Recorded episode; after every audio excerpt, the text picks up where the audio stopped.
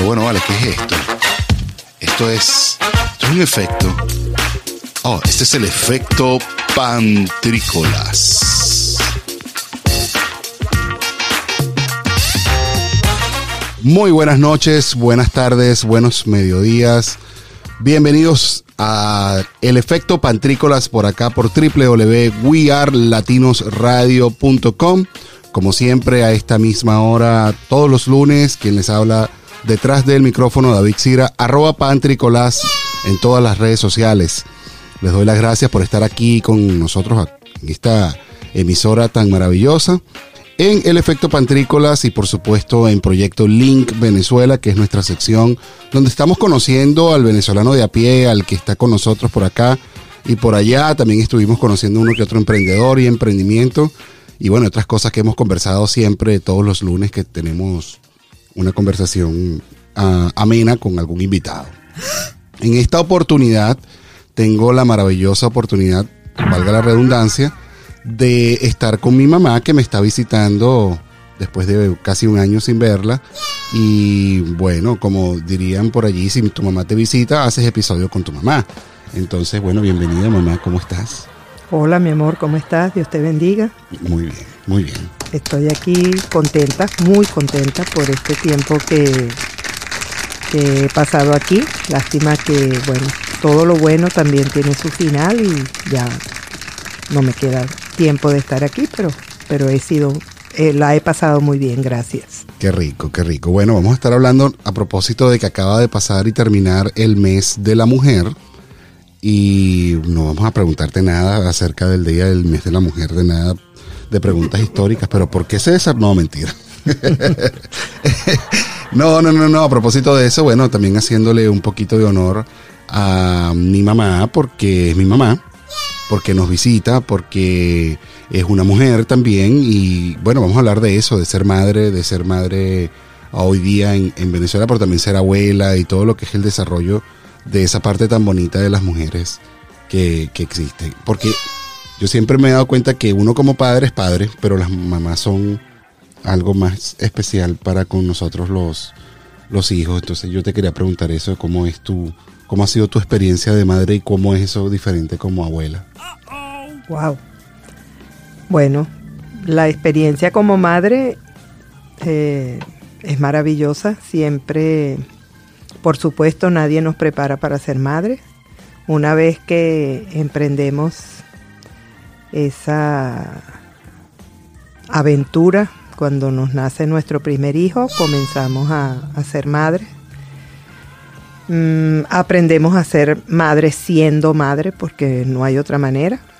Y bueno, eh, yo diría que mm, la, la gran mayoría de las experiencias son para son satisfactorias, son de mucha felicidad. A veces puede haber también algunas experiencias y algunos momentos, digamos, no tan bellos, porque bueno, no tenemos hijos perfectos. Yo tampoco soy la mamá perfecta, por supuesto que no.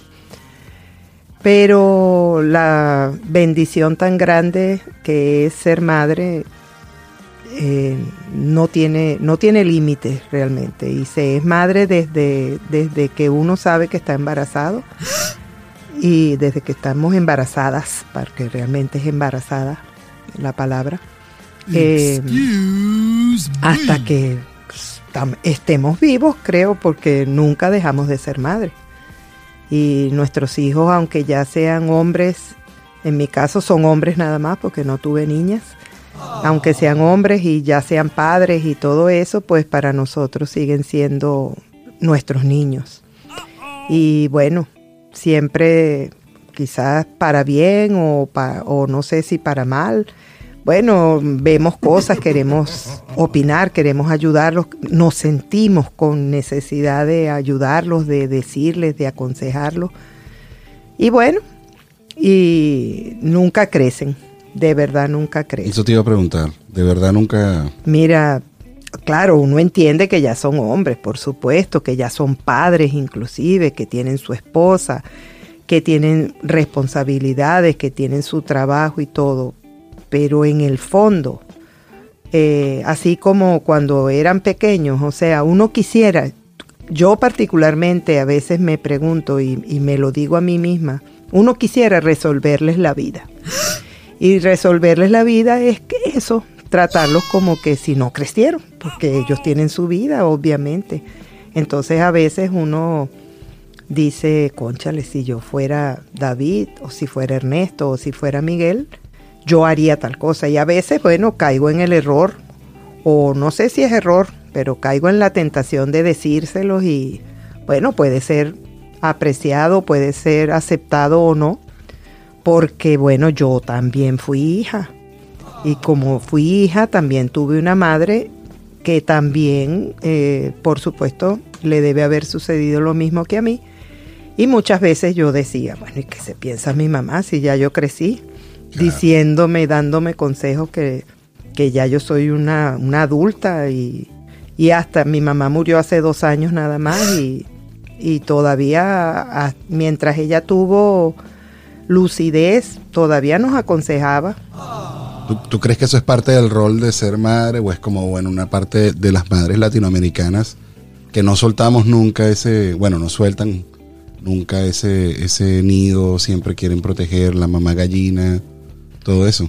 Bueno, la verdad es que yo no sé, mmm, yo soy bastante, eh, trato de, de, de, ser bastante independiente. En eso sí, tampoco voy a decir que, ay, yo vivo todos los días tratando de que mis hijos estén debajo de mis alas, no es así. Yo a veces yo misma me recrimino que quizás no, no, a veces pasan días y no tengo comunicación con mis hijos, pero mm, no, deja, no dejo de amarlos, cualquier cosita que les pase a ellos, de cualquier índole, que en mi concepto no sea bueno, o sea, que, que me, eso me, eso me angustia mucho, me duele. Claro. Entonces, yo creo que es que ese es un sentimiento que, que, que está arraigado a, a la mujer, será. O sea, son nuestros hijos, son, son, son lo más grande que uno ha tenido, pues, sinceramente. Mira, tú tuviste tres hijos. Ajá. Tienes tres hijos. Sí. ¿Fue más fácil el segundo y el tercero fue aún más fácil o cómo es la cosa?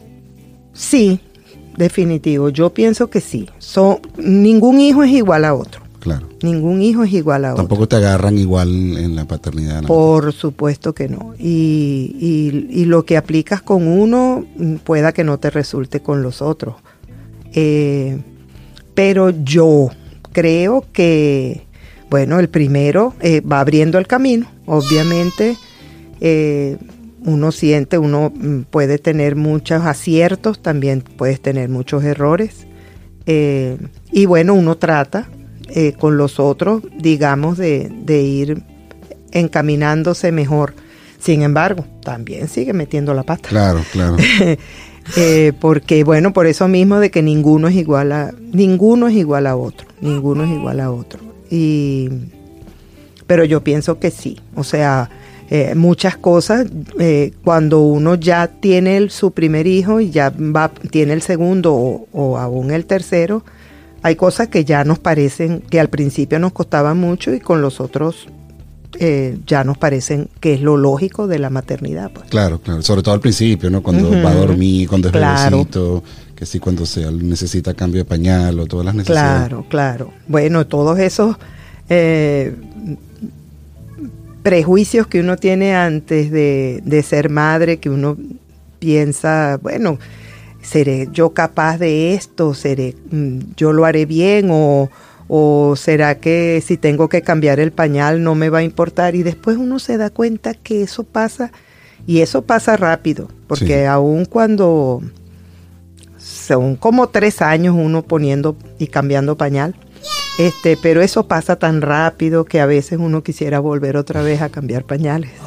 Entonces, claro, ahorita no me gustaría cambiarle los pañales a mis hijos porque son unos hombres, pero eh, es eh, Dios mismo ayuda a uno a, a salir claro. airosa, pues, con eso. Eh, sí, victoriosa, digamos. Todo el mundo dice que los hijos son una cosa y los nietos son otra cosa total. Ah, bueno, ahí sí es verdad, eso es verdad. Eh, tener nietos, hay que tener nietos para poder hablar. Y lo digo por, con propiedad porque dos de mis hermanas mayores fueron abuelas antes de que yo fuera abuela. Y yo, dentro de mí, yo las veía a ellas tan, pero tan enamoradas de los nietos. Y ok, porque eran mis sobrinos nietos y yo los quería también y eso, pero yo las veía que era una cosa que, que es eso. Y entonces yo decía, yo creo que exageran, hasta que me tocó. Claro. Cuando nació mi primer nieto de verdad, eh, bueno, ahí entendí que es que los nietos son otra cosa, completamente otra cosa. Y es divino ser abuela consentidora y ser abuela que, porque, bueno, ellos tienen sus padres, los padres son los que están en la obligación, nosotros no.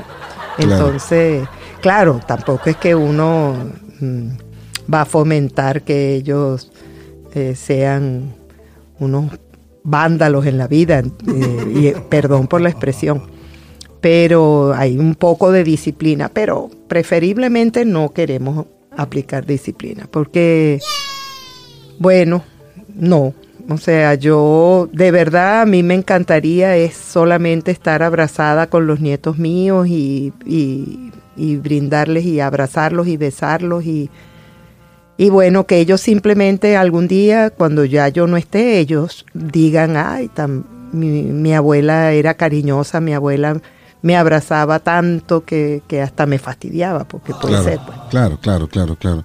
O bueno, tener buenos recuerdos o recuerdos de la abuela también Exacto. es importante en el desarrollo del, del individuo en general, ¿no? Es bastante... Hay varios estudios que dicen eso, que la, la existencia de la abuela en la vida de la persona es diferente a cuando los niños crecen sin la, sin la presencia de la abuela. Afortunadamente hoy la tecnología nos permite que estemos presentes sin estar presentes, de alguna manera u otra. Volviendo al tema de la mujer y volviendo a propósito como tal de, del género, cuando, o sea, como mujer, yo por supuesto no sé lo que es ser mujer porque toda mi vida he sido hombre. Eh, pero este, cuando tú estás en tu proceso de, de, de, desarrollo, cuando ya te estás haciendo señorita, tú pasas por ese deseo innato de querer ser madre y tú sabes que quieres ser madre o, o, ese deseo después de ser abuela, cuando ya eres, estás en horas de abuela, ya que tú ves a tus hijos crecer y dices, oye, yo quisiera ser abuela, ese deseo existe de verdad. ¿O es solo presión social? Mm, bueno, la verdad es que cuando, mientras yo, antes de casarme, pues, y mientras estudiaba bachillerato o cuando estudiaba en la universidad, bueno, uno piensa, bueno, algún día me voy a casar. Y si me caso, seguramente voy a... O sea, estoy hablando así de un pensamiento Rápido. básico. Claro. Eh, y, y seré madre. Pero decir que yo particularmente siempre andaba como Susanita, la de Mafalda, deseando tener la casita y, ser y jugar con la tacita y eso y, ser madre, como que no, yo estaba en, en, mi, en mi cosa, pues que era estudiar.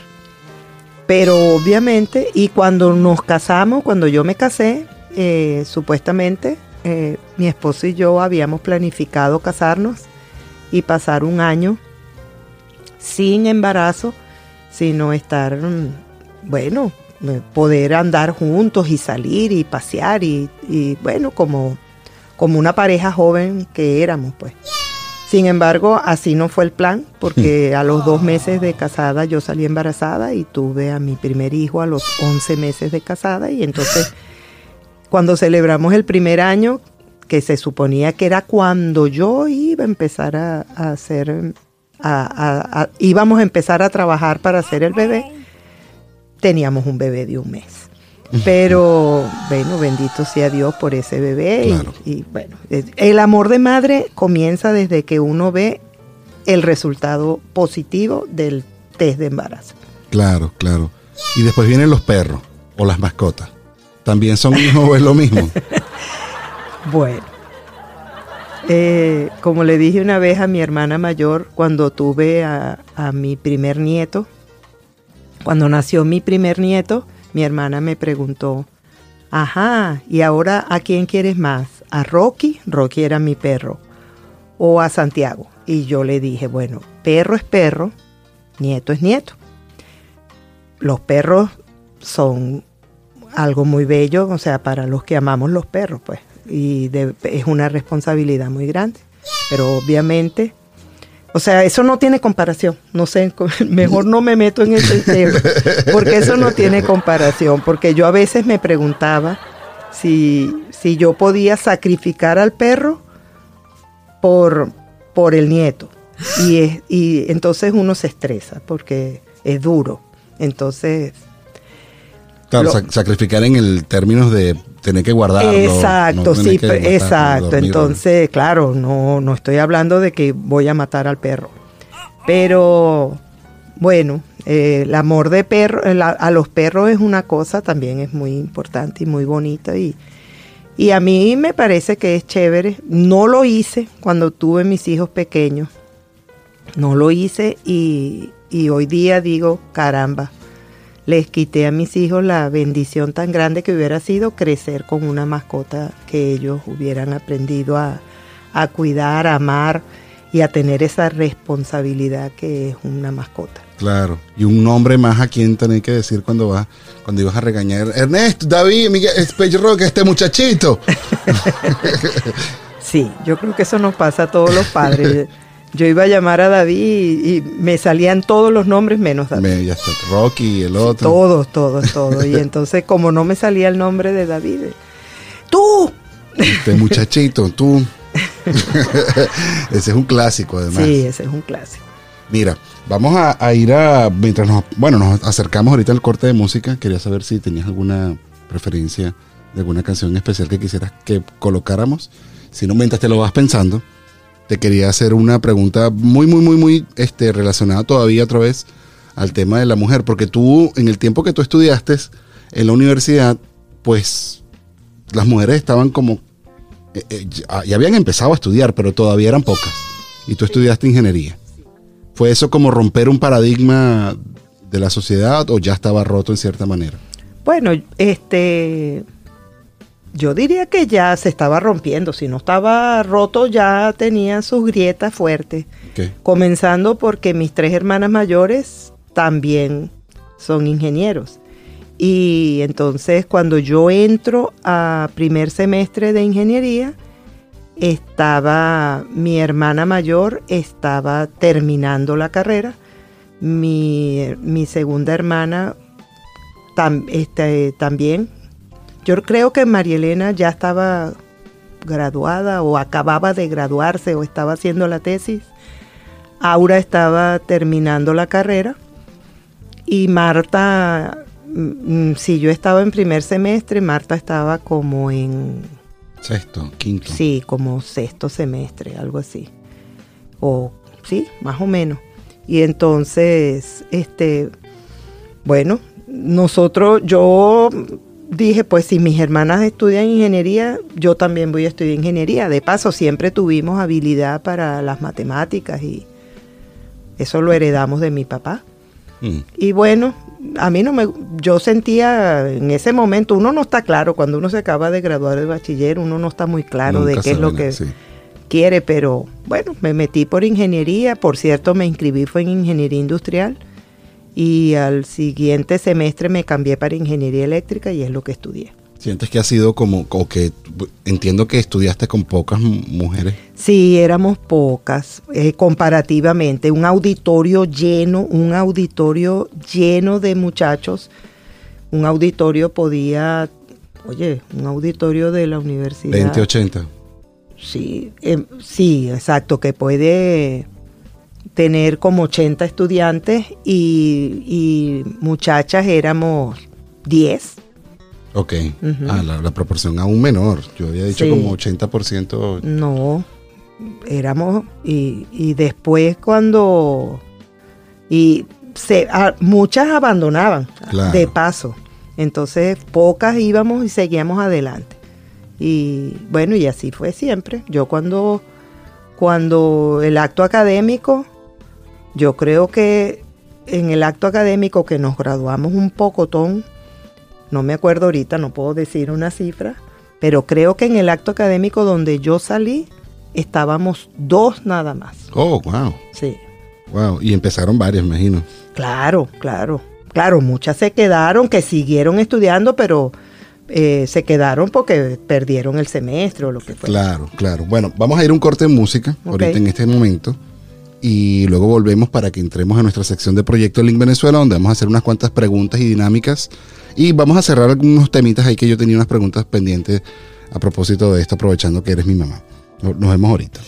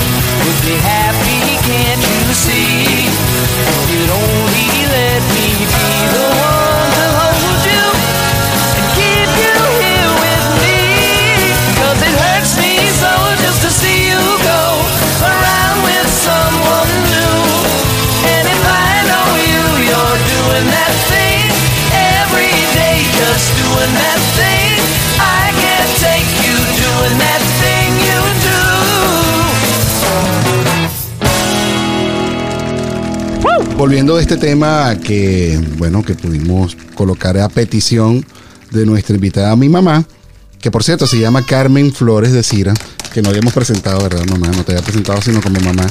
Eh, estamos conversando con ella a propósito de conmemoración de este mes que pasó, que se les, um, digamos, se les ha otorgado el mes de la mujer, a propósito de todas las luchas que han dado y todo el eh, la, lucha por la igualdad de la cual yo creo que entre cierta manera no somos tan iguales, pero sí eh, por, lo menos en la, en la búsqueda de la equidad de, las dos partes, pues que no sea nadie superior, superior al otro. En ese punto de vista, o, en esa misma tónica, quería hacerte una pregunta. Cuando tú te gradúas de ingeniero y luego vas al, al mercado laboral, ¿Tú sentiste que hubo como una especie, o sea, si existía algún tipo de brecha todavía sobre si tú ibas a ser jefa o no y los hombres tenían mayor rango todavía, mayores posibilidades de tomar preferencias, vamos a llamarlo así? Bueno, pues sí. Eh, cuando yo siempre, como estudié ingeniería eléctrica, eh, cuando yo veía Planta Centro, veía eh, las refinerías, ahí la del palito, o pensaba eh, en Sidor, eh, allá, pues irme para allá, para la central hidroeléctrica y Cadafe. O sea, eso era lo que yo tenía en mi cabeza, que yo iba a trabajar directo como un electricista más. Este, y que va, no, no fue así. porque intenté y, introduje, o sea, mi currículum en, o sea, llené solicitud después para, para, para trabajo y nunca me llamaron. Y en una oportunidad, eh, me acuerdo que fui a una entrevista, no me acuerdo si fue en una, en, en Goodyear, en Firestone, fue en una de esas empresas. Y ni siquiera me, me entrevistaron cuando eh, me dijo el, el, el, de recursos humanos, yo no me acuerdo. No me acuerdo muy bien porque, bueno, yo me gradué ya hace bastante tiempo. me gradué de ingeniero en el 76. Este, y, me dijo, mira, no queremos meter muchachas, porque aquí los obreros andan con la braga abierta, así mismo me decía, con la braga desabotonada y entonces incomodarlos a ellos y después entonces a lo mejor tú no te vas a poder montar en una escalera. O sea, veían a uno como que uno era incapaz de hacer la tarea de un hombre. Y bueno, eh, entré, trabajé un tiempo en, en petroquímica, en fertilizantes petroquímica y luego a los dos meses fui transferida a explosivos también de petroquímica y eso después pasó a ser cabim y ahí trabajé, pero yo trabajaba en, en una oficina. A mí los, los, obreros y todos ellos no les daba cosas llevarme a las plantas y bueno, yo estaba muy joven realmente y uno está como muy inexperto. ¿Tú sientes que no eras capaz de hacer lo mismo que un ingeniero hombre o sientes que sí? No, yo creo que yo sí era capaz. Este, yo estaba joven y yo creo que yo tenía capacidad para hacer cualquier cosa, por supuesto, creo. Eh, o sea, no tenías esa limitación mental, es la pregunta. No, no tenía esa limitación mental. O sea, yo siempre decía, bueno, si hay que montarse en una grúa, yo me monto en una grúa.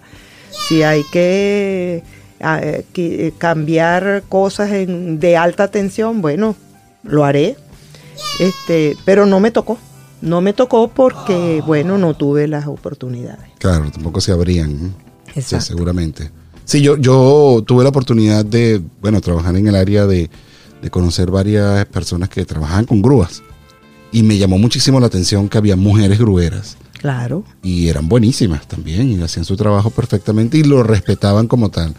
Hay todavía una brecha en varias carreras que son de preferencia masculina y otras que son de preferencia femenina, ¿no? Hay como, por ejemplo, hay más azafatas que azafatos. que sobrecargo. Que sobrecargo. Y hay más ah, enfermeras que enfermeros. Eso también es una gran verdad. Hay más maestras que maestros. Y así sucesivamente. Eh, luego trabajaste en el área de la educación.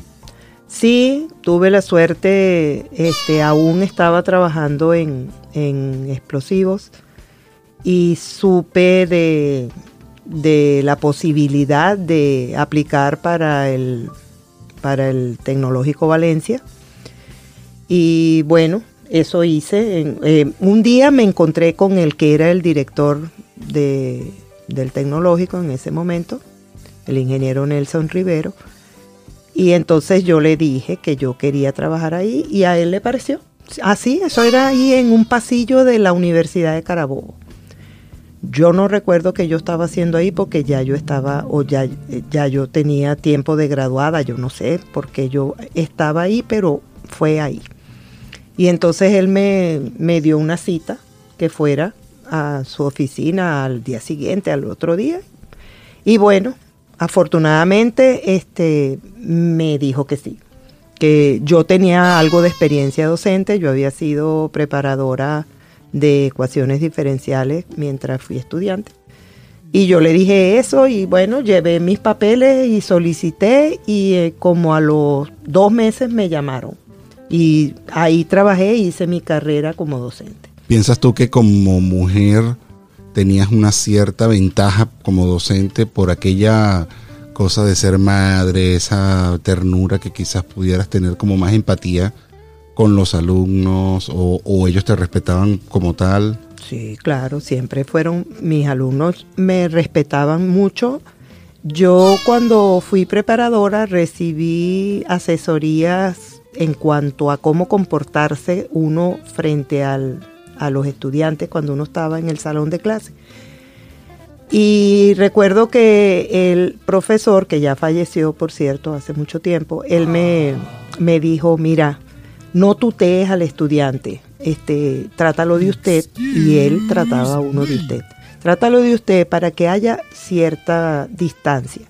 Y yo comencé a trabajar en el tecnológico muy joven, yo tenía apenas 24 años. Mm, Los estudiantes eran contemporáneos conmigo, por supuesto, claro. y si acaso unos cuatro años menos. Y, pero yo eh, eh, apliqué eso y bueno, siempre hubo mucho respeto. Y con respecto a, bueno, ventaja, eh, no creo, o sea, lo, eh, cuando uno se tiene, es empático con el estudiante y todo eso, que habían muchos profesores hombres que lo eran y también muchas profesores mujeres, profesoras.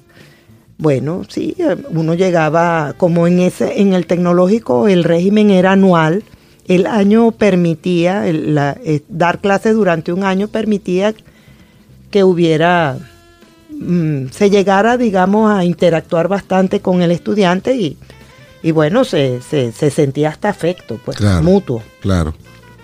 Oye, claro. O sea, es que yo siempre pienso cuando yo estaba recordando a mis profesoras de la universidad, yo recuerdo las profesoras tenían esa sentimiento, esa manera de, de trabajar con uno como, como mamás, pues se lo trataban Sí, puede ser, claro que sí. con cierto cariño. Yo de hecho fui madrina de promoción muchas veces, muchas veces durante el tiempo que estuve. Tengo las placas, las tenía antes en la pared, las guardé y las tengo guardadas.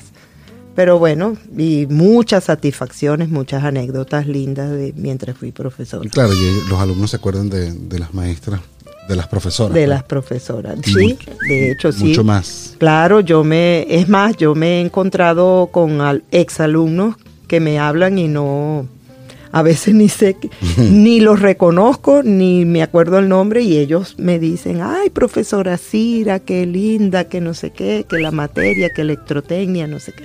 Claro. Mira, mami, eh, tú eres una mamá que está viviendo una maternidad, bueno, de, de- de adultos, o sea, ya eres mamá de adultos y además eres abuela, em, que está muy, o sea, muy común a la maternidad y la abuelez de otros venezolanos que estamos más o menos en la misma condición. Tú eres una mamá de hijos que están en el exilio y otros mamás que están en la misma situación. Entonces, ¿cómo ha sido este cambio? ¿Cómo fue este cambio desde el principio para ti? ¿Cómo lo viste? ¿Y cómo has tenido que aceptarlo? ¿Y cómo has tenido que...? ah, por- por- lo digo porque para quienes nos escuchan acá en WWW Latinos, eh, la- también tienen, están en situaciones similares, ¿no? Entonces Claro. son latinos y venezolanos en su mayoría que estamos, como yo, que emigramos y bueno, nuestros padres están fuera. Pero nos preguntamos a veces, no nos, no nos, quizás no nos preguntamos muchas veces cómo se sienten y cómo se han sentido nuestros padres más, más allá de lo que es la realidad que nosotros vivimos, ¿no? Bueno, eh, realmente tú que fuiste el primero que, que se fue, inclusive de toda la familia descendientes de mis padres, fuiste el primero que, que se montó en un avión y se fue con su familia. Y bueno, este divino no fue. Claro. Eh, pero fue la decisión que ustedes tomaron, sí, eh, lloré mucho, lloré mucho, y, pero nunca me opuse, porque ya tú eras un hombre adulto, tenías tu esposa, la tienes todavía, tenías tu niño, que me dio mucho dolor ver a mi nietecito de un año irse y que me lo quitaran, que yo lo tenía tan, me encantaba tanto abrazar y jugar con Pablo, pero bueno. Pero bueno, es la realidad que vivimos, es la Claro. realidad y sobre todo en Venezuela. Y, y en aquel tiempo, digamos, ya era, era algo como, como necesario. Entonces era imposible ponerme, o sea, ¿para qué me iba a poner a negarme o a criticar o a decir? Sencillamente lo acepté y lo sigo aceptando siempre duele, siempre duele, porque mm, las madres siempre queremos tener a los hijos y verlos con frecuencia y a los nietos ni, ni bueno, ni hablar. Pero y cada vez que vengo aquí y los veo me voy con el corazón arrugado porque, bueno, otra vez me vuelvo a separar. Pero bueno, es la realidad. Después se fue Miguel Ángel y que ni siquiera Dios dijo porque nunca nos dijo que él se, se estaba yendo, o sea, se estaba viniendo acá a los Estados Unidos para, para, para quedarse. Y bueno, ni modo. Este, me parece, o sea, no, ¿qué puedo decir? Pero después viste la familia como hacerse pequeña, hacerse pequeña. Claro, por favor, empezaron a irse todos los sobrinos, o sea, mi, tengo dos hermanas que se le fueron todos los hijos, o sea, eh, ellas quedaron, una es viuda y quedó sola, y la otra quedó nada más con su esposo, se le fueron todos los hijos y los nietos y todo. Y todos todos en la familia eh, tenemos un, alguno por lo menos que no está, alguno de los hijos que no está. Y claro, ya la familia, después que nosotros teníamos una familia enorme, éramos siete hermanos, mi papá y mi mamá estaban vivos. Cuando tú te fuiste, mi papá y mi mamá estaban vivos. Y, y éramos siete hermanos, todos casados con nuestras parejas, y teníamos los hijos que ya también estaban casados y algunos con hijos y era un gentío. Ahora no. Pero bueno, es la realidad. Pero los, vemos que, Dios ha sido bueno con ellos y, ellos han hecho su trabajo como tiene que ser, incluyéndote a ti. Y bueno, van, van han salido adelante. No es que les, tampoco es que ha sido facilito. No. Han pasado pues sus no, la migración es difícil siempre, no importa dónde vayas. Pero ahí van. Pero en general yo los veo que todos han salido adelante y siguen adelante. ¿Piensas tú que fueron decisiones buenas en el momento? Yo creo que sí. Aunque fueron dolorosas. Aunque fueron dolorosas, por lo menos en lo que respecta a los de mi familia. Yo veo que todos eh, van bien, van bien. Bueno, vamos a entrar entonces a nuestra etapa de varias dinámicas que vamos aquí a desarrollar rapidito contigo para que entonces vayamos cerrando esta sección de Proyecto Link Venezuela contigo como invitada. Okay. Em, ¿Cuál ha sido hasta ahora tu mayor sueño cumplido? Mm, eh, bueno, estar viva, haber disfrutado, eh, tener a mis nietos, mis hijos están bien y tener una familia todavía. Este, mi esposo está conmigo y tengo mis hijos sanos y tengo mis nietos bellos que me aman y que yo los adoro. Así, ah, qué lindo. Ah, en este tiempo de cuarentena todos hemos estado tiempo que no habíamos pasado con nosotros mismos y nos ha tocado. Y a veces hasta nos aburrimos y nos odiamos un ratico. Pero, ¿qué has aprendido de ti misma en este tiempo? Wow. Me haces preguntas difíciles. Bueno, se trata. Eh, ¿Qué he aprendido de mí misma? Bueno, este, que sí, que soy capaz de, ejercitar la paciencia, de aprender a, a, vivir, de que uno realmente puede encontrar contentamiento con lo que le toca, que aprende uno a disfrutar lo que tiene, que a veces quizás no lo había valorado. Mi esposo y yo estamos solos y en la pandemia, inclusive nos dio COVID. Te iba a preguntar. Y, bueno, hemos aprendido mucho a estar uno para el otro. Qué bien, claro, porque la vejez, si hay algo que yo pienso siempre de la vejez es lo horrible que debe ser llegar viejo solo. Sí, tiene que ser terrible. Dios guarde a mi esposo y, y bueno, yo siempre digo, bueno, ojalá siempre esté. Yo ah. siempre digo, porque además le tengo mucho miedo a las cucarachas.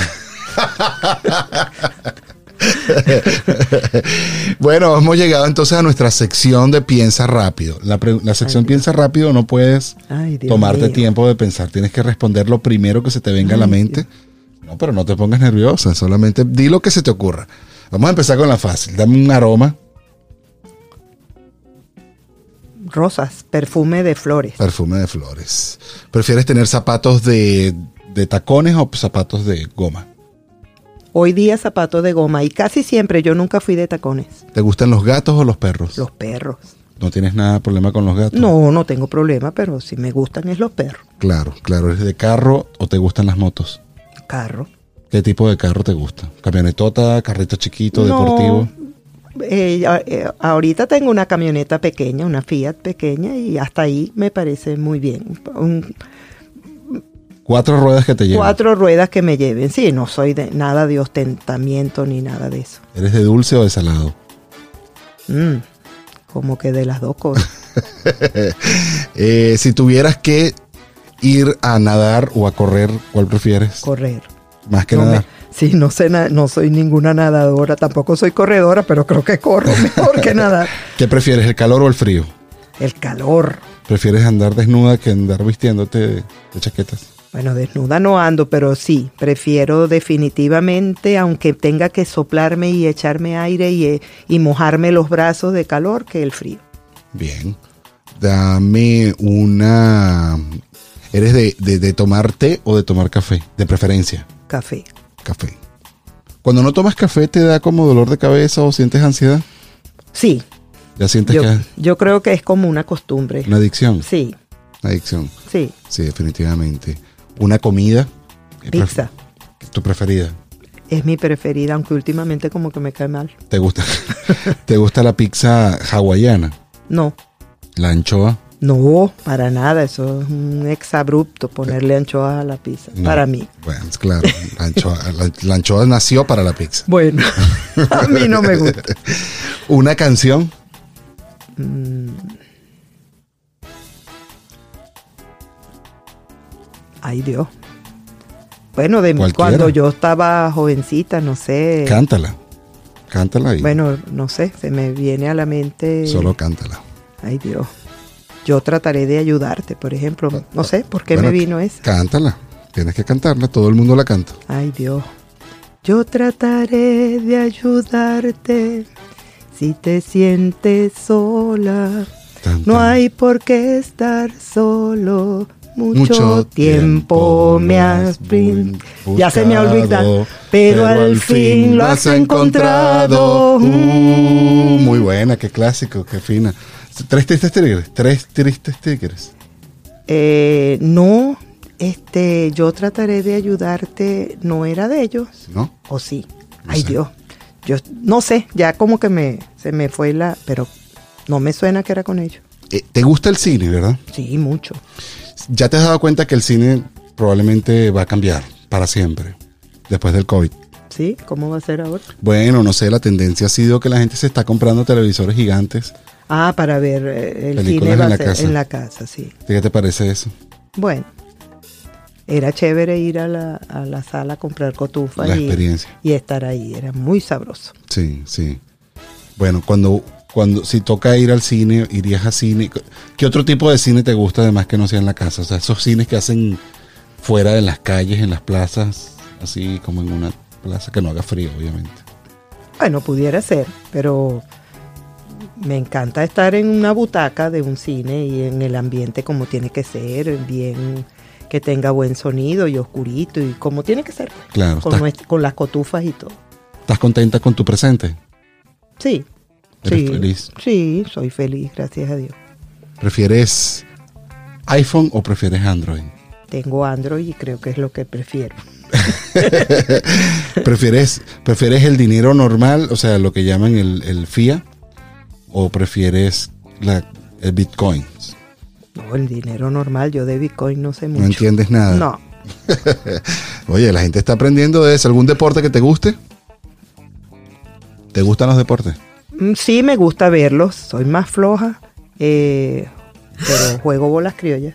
Eso vale como deporte. Bueno, entonces bolas criollas. Bolas criollas, pero ver el juego de bolas criollas te Verlo y jugarlo. Ok. ¿Y de verlo así, cuál es el que más te gusta? De los tradicionales. Mm, será béisbol. Béisbol, ¿lo entiendes? Sí, claro, es lo que más entiendo. El fútbol me gusta verlo, eh, lo entiendo más o menos. El básquet no me gusta porque no lo entiendo nada. ¿Tú entiendes? Y el voleibol menos. el voleibol es bien chévere, es bien chévere. y los demás, bueno, eso no, sé. Una persona a quien admiras. A Dios. ¿Por qué? Porque es mi padre celestial, mi Padre Todopoderoso y en quien tengo depositada toda mi fe. ¿Y de quién eres tan? De nuestro Señor Jesucristo. Amén, claro, también, ¿no? Y una pregunta interesante, esta sí te la puedes pensar.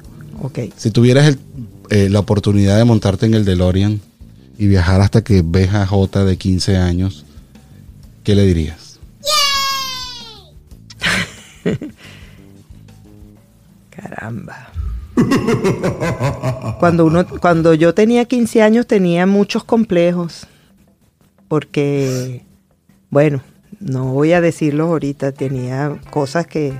Pero yo creo que yo, yo me veo en fotos de cuando yo tenía 15 años y digo, qué tonta, no tenía razón por qué tener esos complejos. Y entonces yo me diría, ánimo, Jota, tú eres una muchacha chévere y, y tienes la vida por delante y sácate todas esas mm, limitaciones que tú misma te, te, has puesto.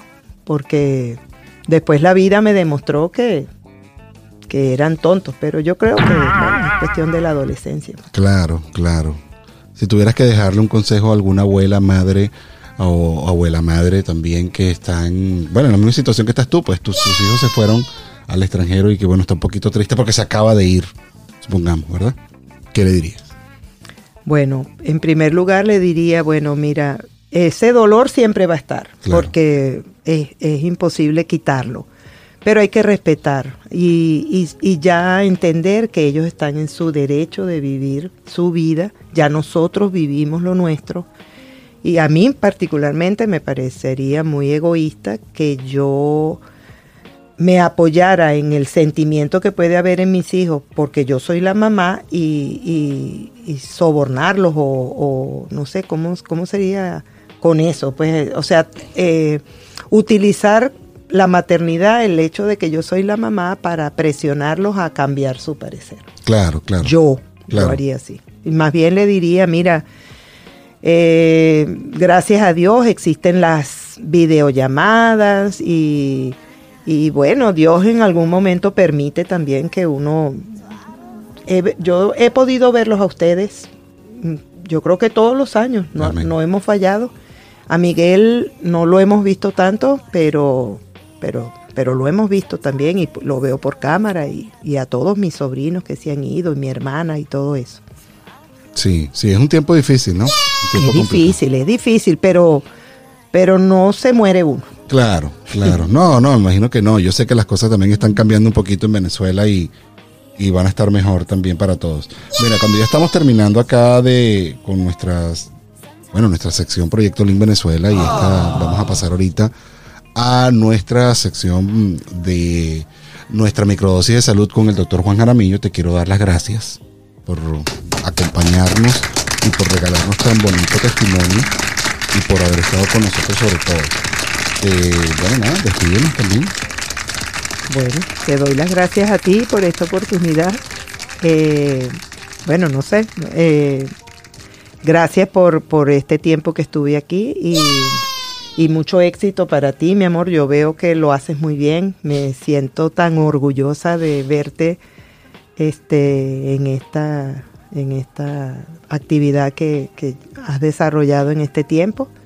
Y gracias a todos, pues de verdad que ánimo porque estamos vivos, porque tenemos que dar gracias a Dios por todo y no sé qué más decir. Mañana me voy de aquí, estoy un poquito eh, melancólica y porque guapeando para no quebrarme, pero bueno, la vida continúa. Mañana me voy a Orlando y el viernes con el favor de Dios ya estaré en Venezuela y bueno, a seguir viviendo. Claro, ya pronto volverás otra vez también a estar aquí con nosotros. Amén, así es. Igual que ustedes, también les invito a que estén con nosotros de nuevo todo, y se queden aquí con nosotros para que vamos a conectar con el doctor Juan Jaramillo y nuestra microdosis de salud. Muchas gracias a los que están con, a los que nos han estado acompañando todo este tiempo.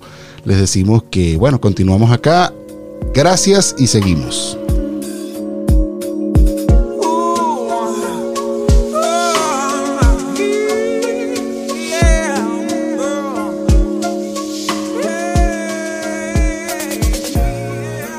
Bienvenidos una vez más a tu microdosis de salud con el doctor Juan Miguel Jaramillo y esta vez especial como siempre con David Gerardo Cira. ¿Cómo estás David? Cuéntame cómo está todo.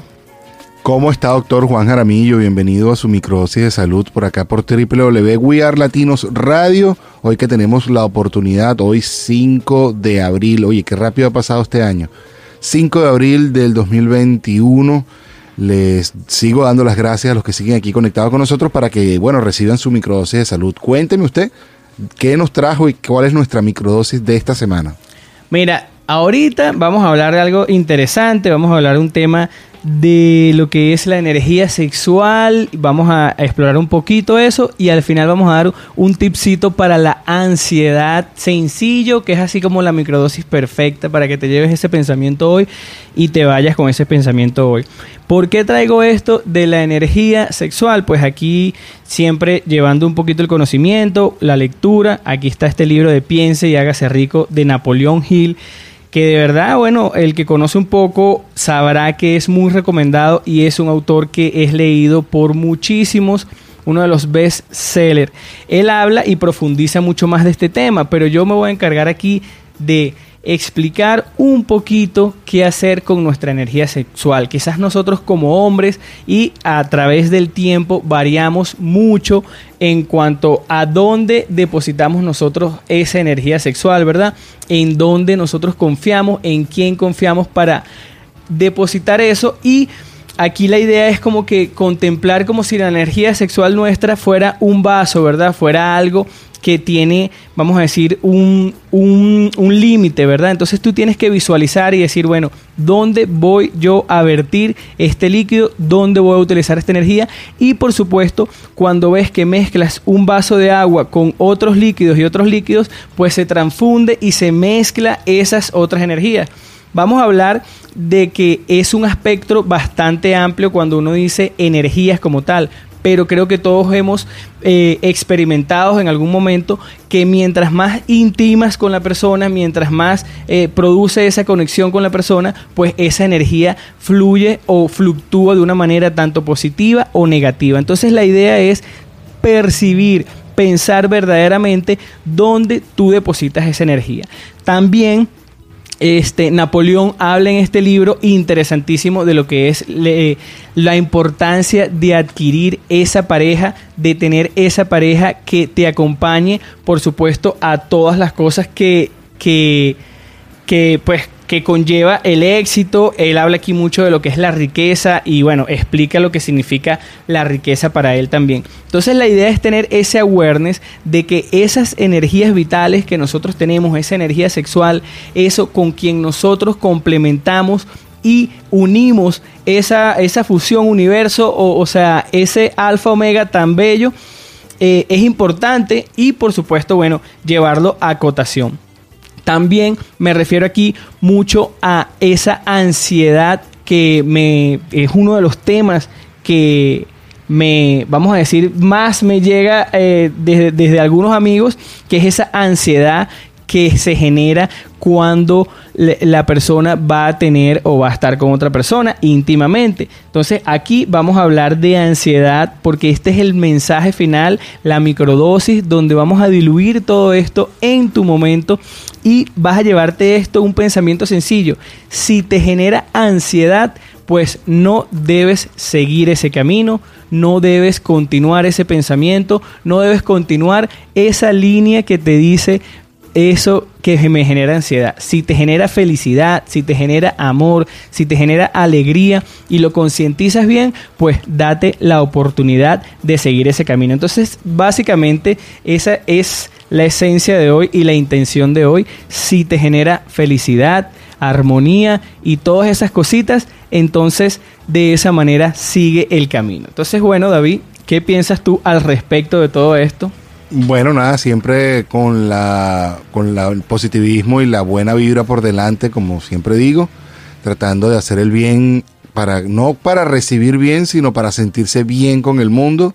Eh, positivismo eh, todo el tiempo, yo digo que buenas vibras y bueno, tratar de no hacerle caso a esa vocecita que eventualmente te llega a la cabeza a ponerte trabas, a auto boicotearte que esa es la, la, la expresión que a mí me gusta usar, es como cuando uno sale a trotar que en los primeros 10 minutos tu mente empieza así como a decirte, ya está, ya trotaste, ya está, ya trotaste, pero tú tienes que vencer ese, ese llamado que, que, que te está diciendo de que, de que frenes, de que pares y de que, de que lo que estás haciendo no vale la pena para que empieces a, a ver los resultados del seguir adelante y continuar, que, que siempre es, aunque suene cliché, todos los esfuerzos eh, siempre tienen un, Sin duda. un resultado. Un resultado Sin duda, positivo. y, y- y es eso, o sea, estamos buscando una dirección, estamos buscando hacer un esfuerzo, estamos buscando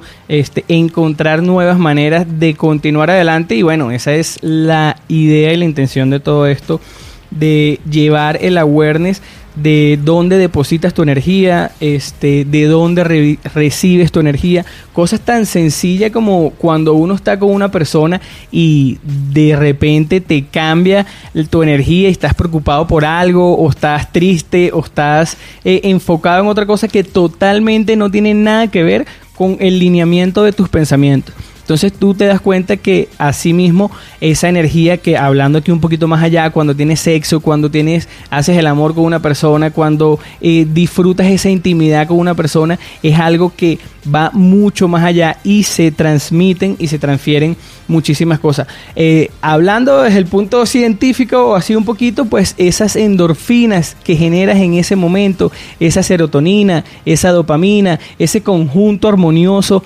de neurotransmisores que de verdad, bueno, deben hacer algo tan hermoso en el cerebro que transmiten esa energía de cuerpo a cuerpo, de persona a persona. Entonces, estén awareness y por supuesto, Claro. siempre poniéndose en acción. Y complejo fuera, complejo fuera. Somos bellos todos, sea como sea que somos, y nos, y nos ama la persona que está con nosotros, nos ama tanto, bueno, esperamos, como nosotros debemos amarnos a nosotros también. Este episodio número 23 del efecto Pantrícolas Radio por acá por www We Are Latinos Radio acaba de terminar, doctor Juancho. Te doy las gracias por haber estado con nosotros, por habernos regalado esta súper especial microdosis de salud. Espero que la pongamos en práctica todos. Nos estamos viendo el próximo lunes, donde seguramente vamos a estar conectando con un excelente invitado. Cuídense, pásenla bien, se les quiere, cariño y fraternidad. Bye bye.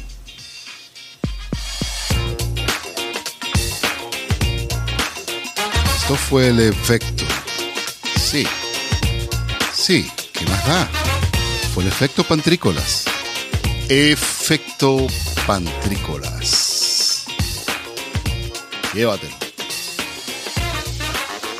Este fue un espacio producido y conducido por arroba pantrícolas.